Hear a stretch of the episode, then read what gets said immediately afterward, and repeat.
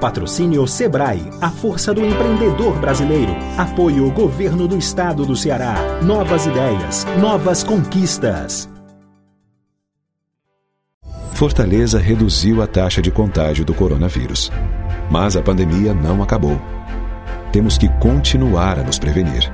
Lave as mãos constantemente. Não toque nos olhos, nariz e boca. Higienize suas compras e alimentos. Se sair de casa, mantenha dois metros de distância de outras pessoas. E sempre use máscara. A prevenção ainda é a única forma de nos proteger do coronavírus. Prefeitura de Fortaleza. Olá, é um prazer a Trends receber hoje o nosso convidado Jorge Pinheiro, executivo líder do Apvida, o maior plano de saúde do Brasil, com mais de 6 milhões de vidas seguradas, e a participação do Cícero Rocha, especialista em empresas familiares da Trends e do Instituto Empresarial. O nosso assunto de hoje, ele dá continuidade ao nosso mês de sucesso das empresas familiares cearenses. E quando nós falamos isso, nós estamos dentro de um contexto que a economia brasileira vinha se recuperando da maior recessão da sua história, de 2014 a 2016. Em 2017, 18 e 19, nós tivemos um baixo crescimento, aproximadamente 1% ao ano. E em 2020, quando nós tínhamos a expectativa de uma retomada, de uma acelerada do crescimento, tudo mudou. Nós entramos numa crise, numa pandemia, que ainda não tinha sido vista nesse século, talvez desde a gripe espanhola, e isso traz profundas mudanças em todos os negócios. Como todas as mudanças, existem negócios que se sobressaem e negócios que sucumbem. E dentro dos negócios que já estavam se sobressaindo antes da crise, e que durante a crise, por estar na área de saúde, que é a área de atuação do Apvida, culminou com um crescimento ainda mais forte dessa rede, um nível de atendimento e resolutividade maior. E é isso que nós vamos escutar aqui hoje do Jorge Pinheiro. Jorge, nós temos uma empresa que nasceu de um hospital, hoje é um plano de saúde, talvez a empresa de saúde mais verticalizada do Brasil ou da América Latina, que tem uma estrutura de capital que sofreu mudanças, e isso mexe com a governança, mexe com o financiamento. E nos conte um pouco da história do Apvida, do sucesso do Apvida, do impacto da abertura de capital e, finalizando, a questão do impacto das transformações da pandemia, que não serão só da pandemia, elas serão duradouras, porque elas trouxeram grande, grande produtividade para as empresas que souberam ver nisso não uma ameaça, mas uma oportunidade. A palavra é toda sua, Jorge. Muito bem-vindo à Trends. Só reforçando que a Trends é uma plataforma inovadora que ela tem como negócio conectar oportunidades de investimento com investidores.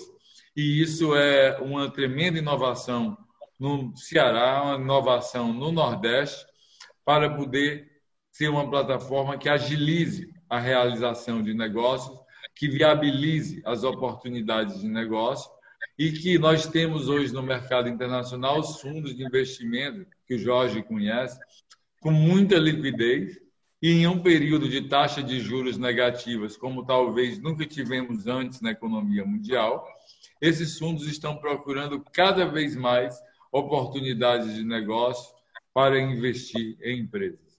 Jorge, muito bem-vindo o App Vida. Nos conte o sucesso, de, talvez um dos maiores sucessos de empresa familiar do Ceará e talvez do Brasil.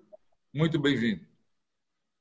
Legal, é, Lauro, ótimo e muito feliz pelo convite. Parabenizo as atividades do Trends, que eu sei que tem trazido contribuições importantíssimas, notadamente nesse período tão desafiador que a gente está vivendo. Né? É, é, muito bom também estar próximo novamente ao Cícero, que eu conheço há bastante tempo. E muito obrigado pelo convite. Assim, eu não sou especialista no tema de governança, é, é, é, é mas pude viver é, a experiência dessa empresa desde o nascedor, contando um pouquinho de história.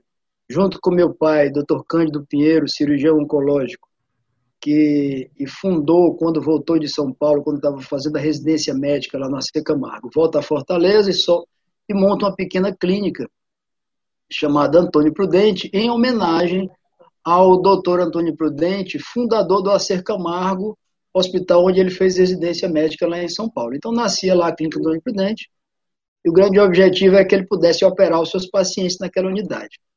Então, desde aquele momento, é, o doutor Cândido, que veio de uma família é, de classe média, baixa, mas sempre muito empreendedor, irmão de outros três médicos da família, que foi, foi o maior legado do meu avô, formar os quatro filhos médicos. Então, aquele, aquela pequena unidade nasceu, e aí eu posso falar de toda a experiência de uma família que eu venho de um irmão, Cândido Júnior, que é o vice-presidente comercial da empresa, Dona Ana, minha mãe, enfermeira, por conta desse hospital, pequeno hospital que foi criado.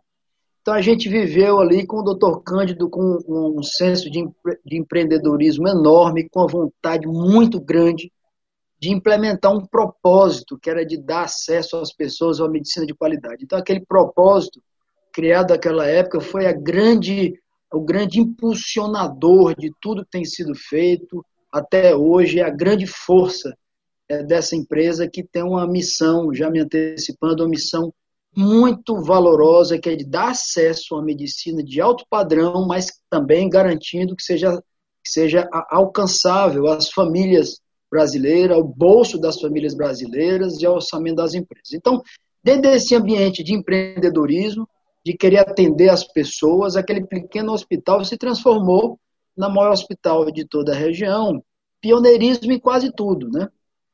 Foi, foi, foi pioneiro na, em diagnóstico por imagem, por exemplo, os primeiros equipamentos de tomografia e ressonância da cidade, em procedimentos cirúrgicos, por exemplo, primeira transplante cardíaco lá em 90, nos anos, no início dos anos 90, foi realizado naquele hospital. Então, o hospital tinha uma hotelaria bem diferente, atraía os melhores médicos da cidade, tecnologia, então era algo diferente, era um novo conceito na medicina lançado naquela época, né? Dentro desse ambiente de muita dificuldade, muito trabalho, meu pai sempre trabalhando muito, minha mãe começou, eu ainda adolescente, trabalhava o dia todo no hospital como enfermeira e como ajudando em parte administrativa. Eu e meu irmão começamos ali a ajudar como podíamos. É claro que é claro que as funções que a gente desempenhava eram aquelas necessárias, às vezes na farmácia, às vezes na, na limpeza, às vezes na manutenção, motivados por aquele sonho de, de atender as pessoas dentro desse propósito. Né? Vejo que, que, essa, que essa empresa foi ganhando um pouquinho de governança ao longo que, se, que trouxe alguns executivos de mercado para trabalhar ainda no hospital. Lembro que eu estava no meio da faculdade de medicina, no terceiro ano, quando, quando resolvemos montar a operadora, o doutor Cândido viabilizou lá a ideia de montar uma operadora, e o grande objetivo por trás dele era dar acesso àquele hospital, que era o grande objeto de desejo de, de, da, da, da, de toda a cidade, como também da região, era o desejo de ter acesso àquele hospital bem diferenciado. E é por isso que no nome da operadora veio o AP de Hospital Antônio Prudente Vida. Tive que explicar muito isso meu irmão também, como vice-presidente comercial, explicou muito a origem do nome App Vida, porque lá em São Paulo, antigamente, no Sul, falavam de Rap Vida. O que a gente gosta muito também, não achamos ruim é, ser chamado de Rap Vida. É, então, o objetivo do App Vida, que nasce ali em 93, era exatamente dar acesso ao Hospital Antônio Prudente. Por isso que o nome dele é App, Hospital Antônio Prudente Vida. É, é, de lá para cá, e aí nesse momento já estávamos eu e meu irmão é, é, já atuando objetivamente, eu tocava lá o hospital, ainda na faculdade de medicina, tocava o hospital e, e a clínica de diagnóstico por imagem, o meu irmão já, já tocava a operadora sob o comando do Dr. Cândido. É, nesse momento, a operadora, é, com uma série de dificuldades de mercado, tudo era muito novo, a regulação muito nova, um ambiente muito fragmentado, é, é, fizemos uma série de tentativas na busca de encontrar o melhor modelo operacional para, para, para atender as pessoas dentro desse propósito que eu falei, e fruto de várias tentativas e erro, não foi de um, não houve nenhum objeto, não houve nenhum um criador assim excepcional, a gente tentou modelos e errando e acertando, conseguimos desenvolver um modelo que você bem falou, verticalizado. Mas muito mais do que verticalizado, nós acabamos implementando algo um pouco inovador, que era a integração do serviço. E aí a gente começou a construir uma só filosofia, com um só software de, de gestão que foi criado aqui dentro de casa, desenvolvido pelo nosso time, que percorria todas as nossas unidades, desde os ambulatórios, diagnóstico por imagem, os hospitais e até a operadora, de uma maneira única, holística, integrada, pensando em construir uma visão é, de atendimento, olhando o paciente de, de, de uma maneira única, com experiência holística de atendimento. Então, passou-se a criar não só um modelo que já era verticalizado, mas sim integrado. Né? É, é, ao longo desse tempo, e aí lá no ano de 2000, recebi a convocação do Dr. Cândido da família para assumir a, a, a presidência é, do grupo, é, o meu irmão na posição de vice-presidência e o meu pai é, passa a presidência do conselho. E aí eu acho que posso antecipar um dos grandes, uma das grandes características naquela aquela época do Dr. Cândido foi de, foi de tentar é, acomodar é, a família em, em posições de acordo com o seu perfil. Se o doutor Cândido tivesse me mandado ser o vice-presidente comercial, eu acho que a empresa tinha metade de vidas que tem hoje, ou menos dada a habilidade que o meu irmão tem nesse, nesse segmento. É, um, é uma habilidade maravilhosa. É, e aí só sobrava a presidência que foi para mim, era do meu colo sem eu querer, era o cargo que sobrava.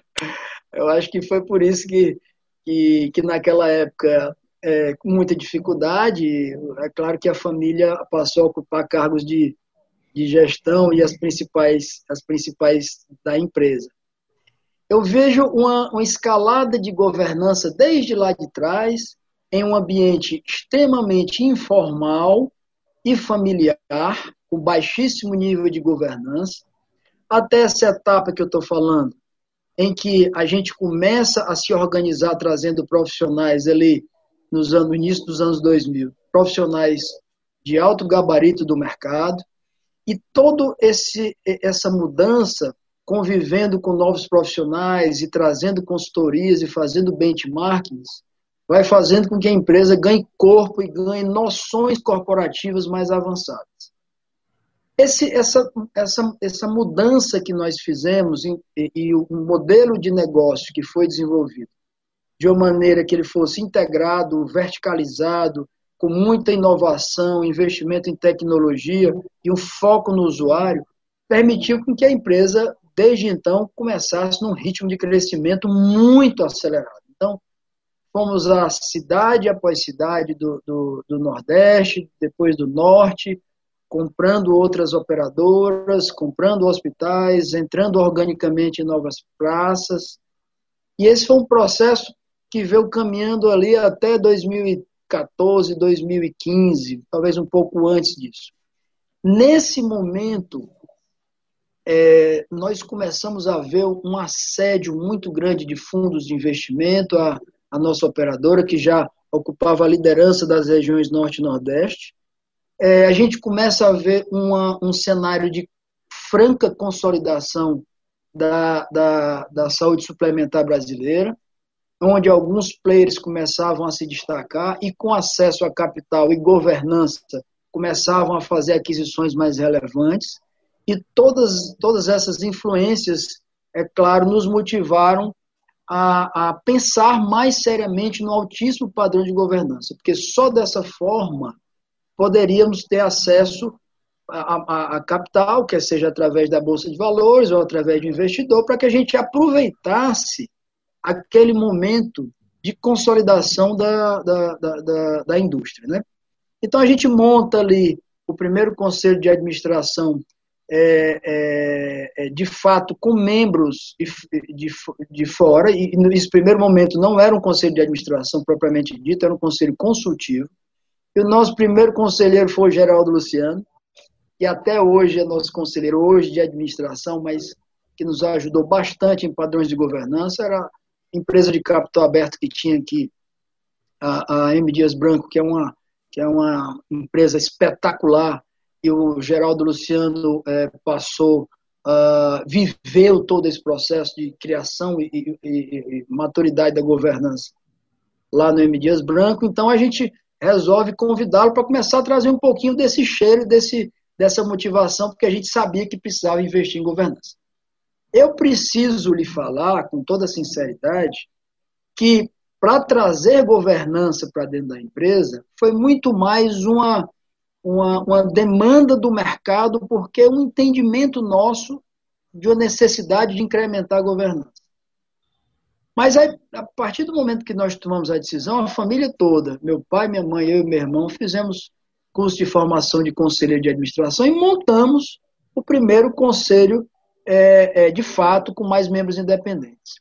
E olha, de lá para cá, primeiro o doutor Cândido entendeu o valor e a força como presidente do conselho do, do que aquilo representava. É, os demais membros da família, a mesma coisa. Então, nos apaixonamos por, por essa incrível possibilidade de implementar uma governança de altíssimo padrão, enxergar nela possibilidades de, em, tendo esse nível de governança, crescer com mais solidez, com menos riscos, com mais segurança, com com a tomada de decisão mais madura, mais sólida, e, e também ter acesso a capital para que a gente pudesse crescer com um modelo bem definido e replicável. Né? Foi então que, em 2018, a empresa já tinha mais de 30% de market share das regiões Norte e Nordeste. A gente tinha acabado de entrar no Sul a convite de um cliente muito especial, que é o IRPO, que nos convidou para atender a sua maior planta lá em Joinville, em Santa Catarina. Então a gente decide ir, ir a mercado e oferecer ações é, é, na, na, B3.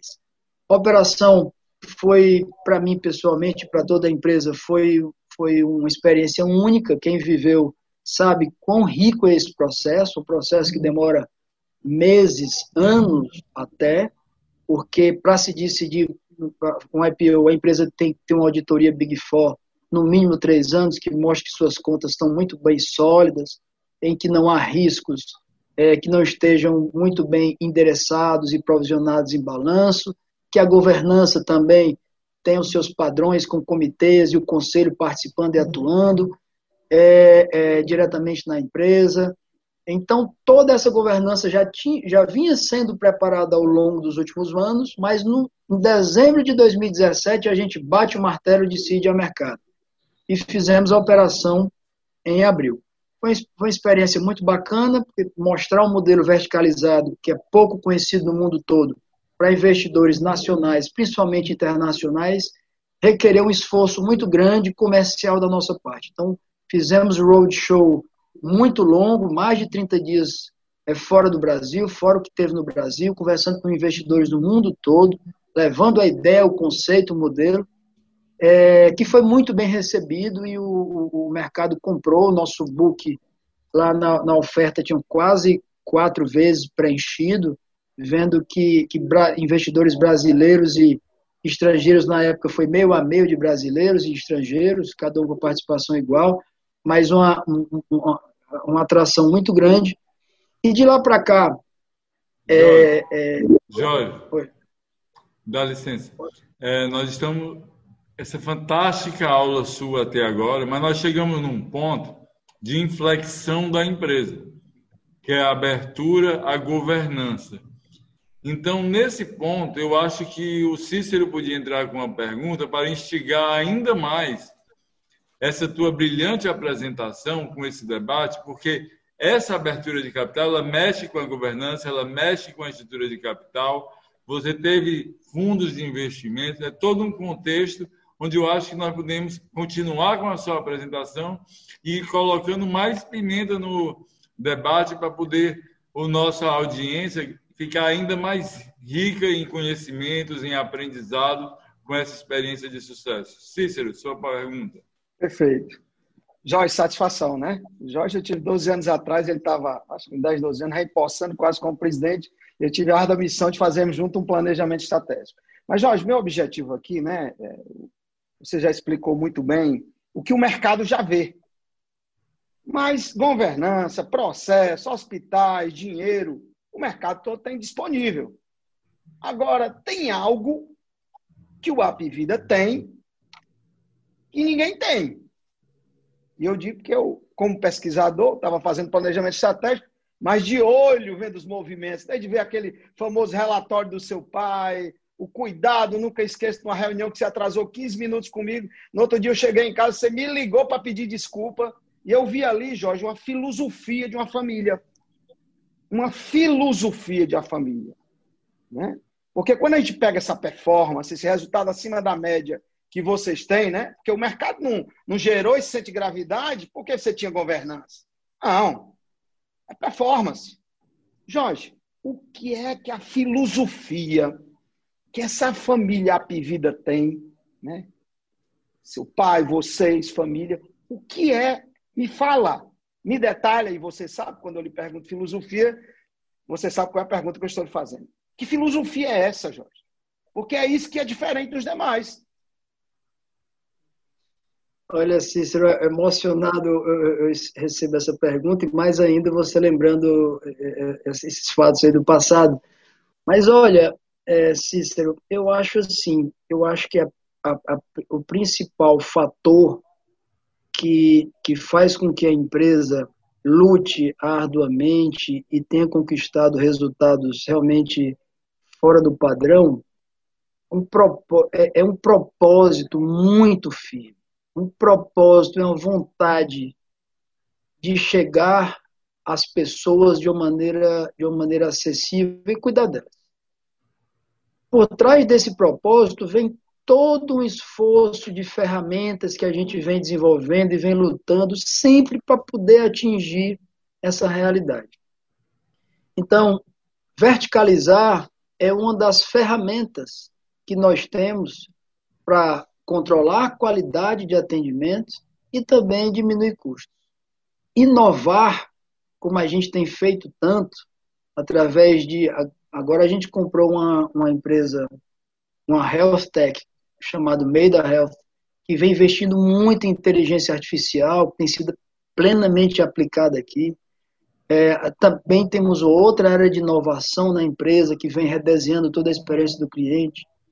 As ferramentas de prevenção, as ferramentas de protocolos médicos, padronização, todo o esforço do time e o que nos move a acordar todo dia, de manhã, tarde, de noite, trabalhar, celular ligado 24 horas por dia, é no sentido de que a gente acredita que é possível entregar e servir ao nosso usuário é, é, dando um produto de qualidade e ter a crença e a vontade e a certeza de que isso pode ser feito de maneira acessível. Não nos resignarmos com a possibilidade de que a boa saúde tem que ser cara. É isso é que nos motiva. A boa saúde, sim, agora requer investimento, requer planejamento, inovação, estratégia, requer tudo isso. Mas ter a garantia, a certeza de que a gente consegue atender nos melhores endereços, com os melhores equipamentos, com os melhores médicos e de uma maneira muito acolhedora e eficiente. Então, esses são, são os pilares do nosso negócio.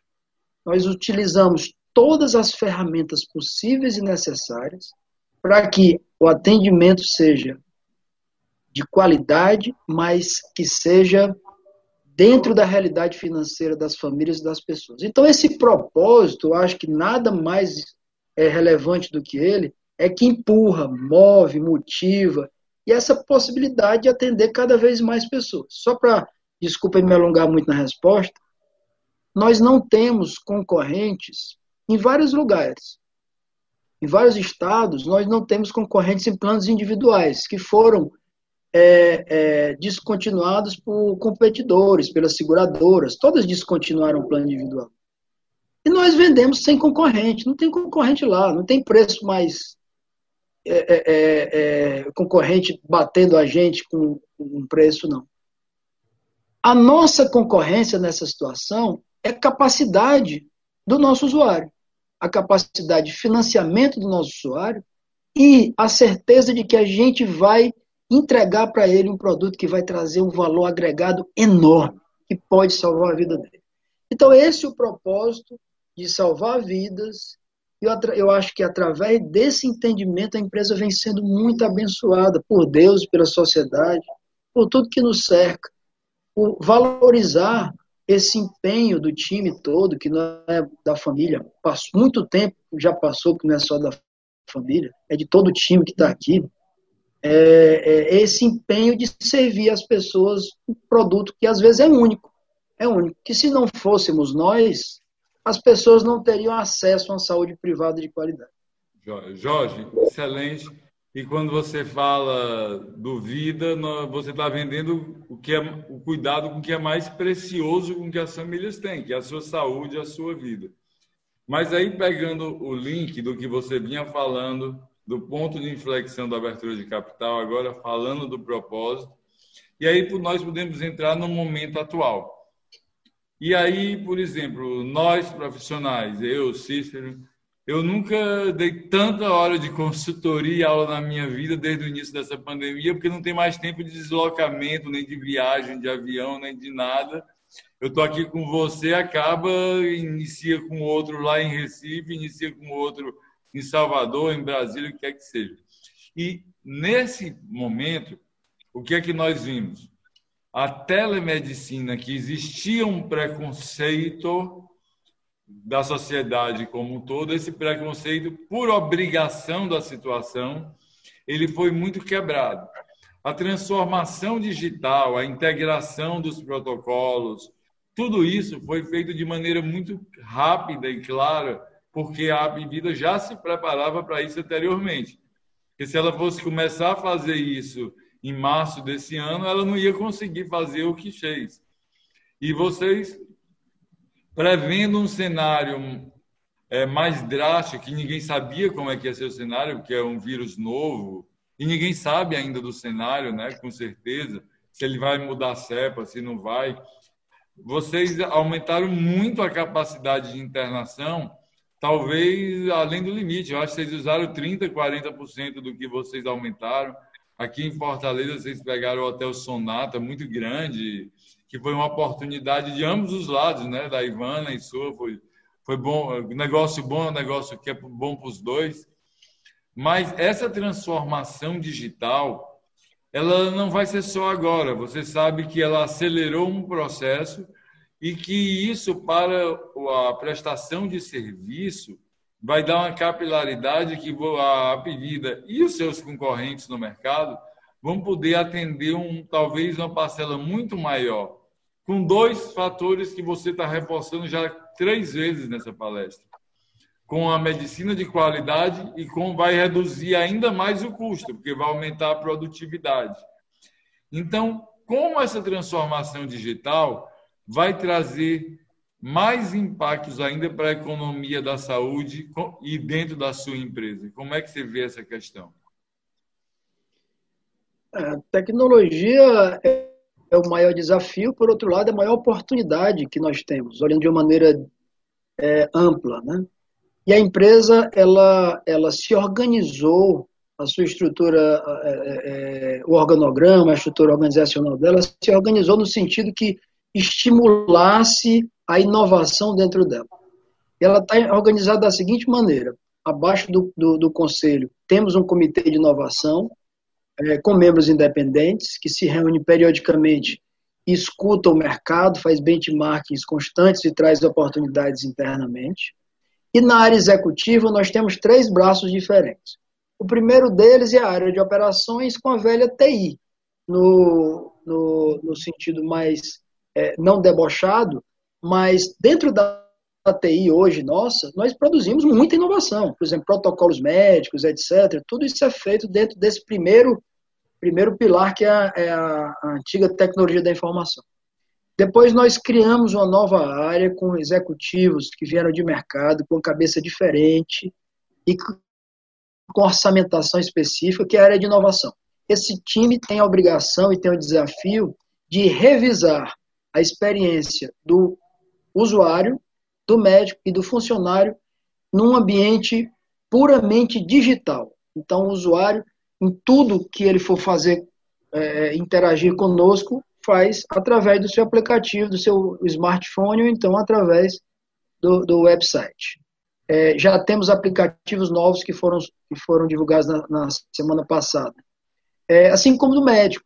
Divulgamos também na semana retrasada um novo aplicativo, produto dessa área de inovações, em que o médico pode acessar todos os resultados de, do, do, de exames dos seus pacientes, incluindo as imagens no seu, no seu smartphone, marca cirurgias, verifica consultas, faz a produção médica, tudo isso dentro do, do celular do médico.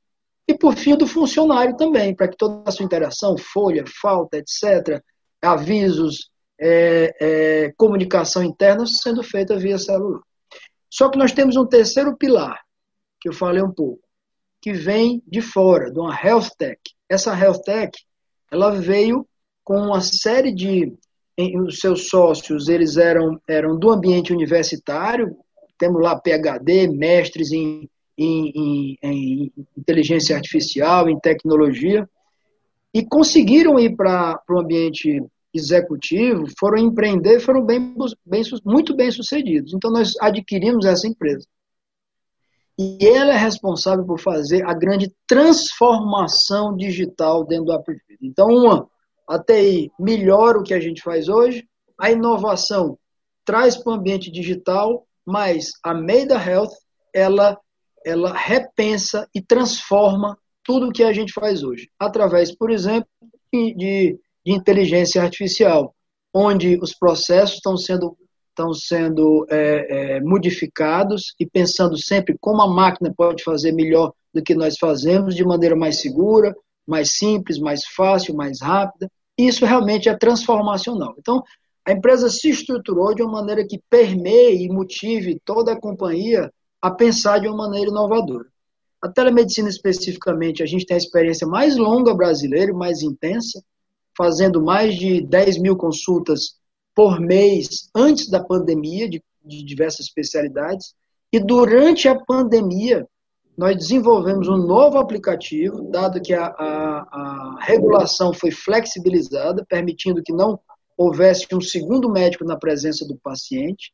E fruto dessa nova aplicativo que a gente desenvolveu ainda em abril, nós fizemos mais de 85 mil consultas à distância usando esse novo aplicativo. O usuário, no conforto da sua casa, é, é, tinha todo o atendimento. E nós já vamos soltar um novo aplicativo agora em setembro, outubro, com muito mais funcionalidades. Então, isso é dinâmico, né? É, é, é e para a pandemia especificamente, a gente entrou com uma campanha muito forte, que enquanto é, havia muita recomendação de manter os usuários em casa, fique em casa, não procure hospital, a gente fez diferente, a gente se sentir qualquer um dos seguintes sintomas, febre, tosse, é, dor de garganta, dor no corpo, etc., ligue para a gente, use a telemedicina, por favor, nos, nos, nos contacte para que a gente possa te orientar precocemente, porque o resultado vai ser muito melhor. Então, isso nos trouxe muita eficiência, a gente conseguiu reduzir bruscamente o volume de internações e óbitos, e comparando os nossos números com a experiência brasileira, o ritmo de óbitos para a gente foi muito inferior ao que, ao que aconteceu no Brasil como um todo. Mas tecnologia foi muito importante, a estrutura a gente estava super preparado, logística também, a gente utilizou aeronaves fretadas para levar de um ponto a outro do Brasil medicamentos, respiradores, etc. Foi uma batalha na área de supply para conseguir todos os suprimentos. Nós transportamos médicos, especialistas, fisioterapeutas de uma região para outra de acordo com, com, com o índice de, de, doença de cada região. Por exemplo, no sul não tinha doença ainda, a gente levou lá para Manaus, levou médicos, fisioterapeutas, terapeutas intensivos de, de Santa Catarina para Manaus e, e, fizemos isso do, de ponta a ponta no Brasil. E para finalizar, nós fomos a empresa mais transparente no Brasil, divulgando diariamente todos os indicadores da doença: número de atendimentos em urgência, internações, altas e óbitos, de maneira corajosa, mas de uma maneira responsável, que eram informações de interesse público. Né? Divulgamos diariamente, é, inclusive até hoje o fazemos no nosso canal do YouTube. Jorge, parabéns Perfeito. pela resposta. Cícero, a produção está avisando Pronto. que nós temos cinco minutos. Então o Jorge Pronto, vai ter. A Jorge vai ter um minuto para a sua pergunta final e depois um minuto para a minha pergunta final e as considerações finais dele.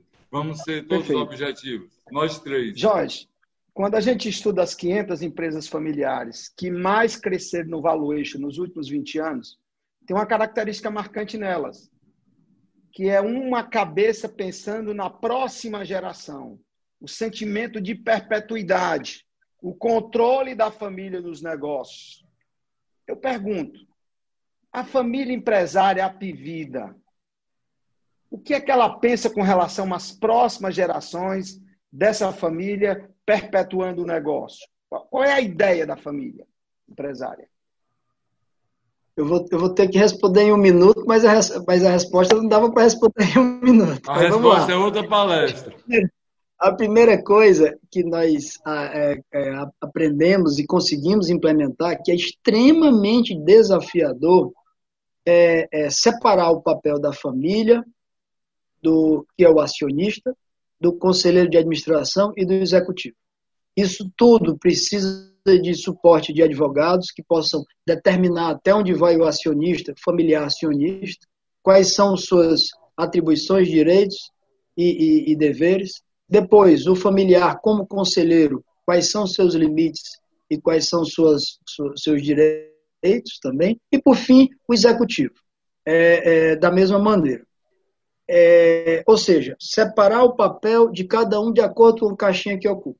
É a primeira coisa bem importante na nossa opinião. E a segunda coisa, fazer com que qualquer membro da família que queira adentrar, o que é muito bem-vindo para a empresa, que siga rituais específicos pré-definidos. Quais são as características que ele precisa ter ou conquistar para entrar na empresa, qualquer, qualquer ascendência na empresa, é, qualquer evolução, novos cargos precisam ser avaliados de maneira profissional. E, por fim, ter o entendimento na família de que a empresa não foi criada para servi-lo, e sim os membros da família estão na empresa para servir a ela e ao seu propósito. De maneira bem resumida, seria isso. E para finalizar, Jorge, você falou muito de propósito, e eu acredito muito e nas empresas que têm propósito, elas chegam mais à frente. E uma empresa familiar que tem propósito, no caso da, da Apvida, nós temos uma fundação. E para fechar com chave de ouro o nosso debate, eu queria que você colocasse o propósito social da fundação, como isso complementa o negócio em si, como isso atinge todas as responsabilidades sociais, porque nós sabemos que hoje todos os fundos de investimentos só investem em empresa que tem até uma diretoria de ESG. Eles exigem isso. Então, quando nós falamos na fundação que pertence ao grupo, nós estamos falando de propósito. Então, eu gostaria que você falasse desse propósito, da questão social que hoje é exigida pelos financiadores de empresas do mundo todo e que fizesse as suas considerações finais e de antemão a Trends já agradece a sua presença e do Cícero e agora o tempo é todo seu para falar do propósito social, da importância disso no sucesso da empresa familiar também. É também um tema extremamente importante procurado pelo mercado, por investidores. É, a empresa não pode se limitar aos seus afazeres intramuros. A, a responsabilidade da sociedade é de todos nós. Qualquer insucesso que há na sociedade, como pobreza, como, como assassinato, como tudo que nos roda, é de responsabilidade de cada um de nós indivíduos. Então, com esse sentimento, a empresa precisa atuar extramuros e a, a, de uma maneira social e responsável. Nós temos dentro da empresa uma, uma vice-presidência mulher que cuida de gente, gestão, diversidade, sustentabilidade.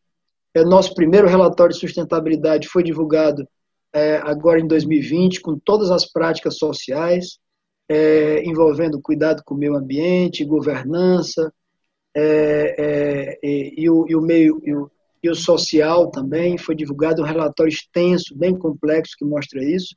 E a Fundação Ana Lima é o braço social é, é, da empresa e que, por intermédio dela, várias ações, notadamente nas áreas de educação e, e educação e alimentação, são feitas. Além disso, é, é, a família, por intermédio dela, também tem atuado de, de uma maneira forte. Por exemplo, na, agora na pandemia, na compra de respiradores, na doação de medicamentos, é, é, para aqueles usuários que não encontravam droga, as drogas nas farmácias. A gente doou 700 tratamentos por dia para as pessoas que não conseguiam droga na farmácia. Doamos equipamentos para várias prefeituras, dentre outras ações de cunho alimentar que, que foram feitas. Então, é, de uma maneira geral, sim, nós não podemos fechar os olhos é, para aquilo que está fora da empresa e cada um tem que atuar. Não é responsabilidade só do governo, mas é também do governo.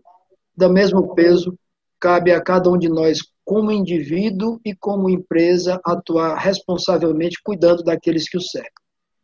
É, e aí finalizo agradecendo muito a oportunidade, parabenizar novamente a, iniciativa, muito bem-vinda para esse momento de recuperação da economia, desafiador, mas que com muito ânimo, muita força, vamos sim continuar trabalhando e construir essa retomada da economia e trazer bem-estar para todo mundo. Tá? Muito obrigado a todos, é, Lauro, Cícero, e, e, parabéns pelo evento.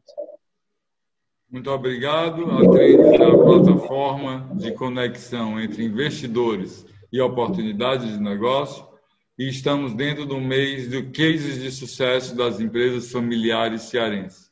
Muito obrigado a todos e bom uso do aprendizado que hoje o Jorge Pinheiro nos proporcionou.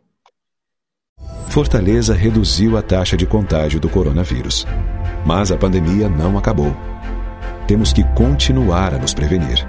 Lave as mãos constantemente. Não toque nos olhos, nariz e boca. Higienize suas compras e alimentos. Se sair de casa, mantenha dois metros de distância de outras pessoas. E sempre use máscara. A prevenção ainda é a única forma de nos proteger do coronavírus. Prefeitura de Fortaleza.